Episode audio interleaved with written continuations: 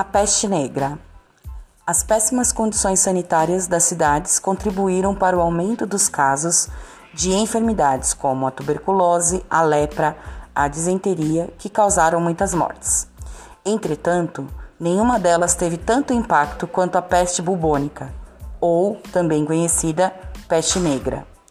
Doença causada por uma bactéria que é transmitida ao ser humano pela picada de pulga de rato contaminado.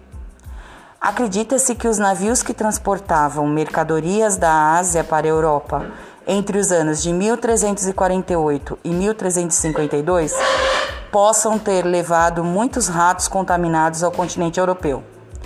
Devido às más condições de higiene na época, os ratos infestavam as casas e as pulgas picavam os seres humanos, contaminando-os e causando a doença.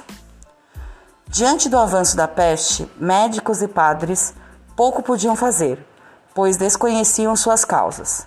Naquele período, prevaleceu a teoria de que essa doença seria transmitida pelo ar e pela água, através dos poros da pele.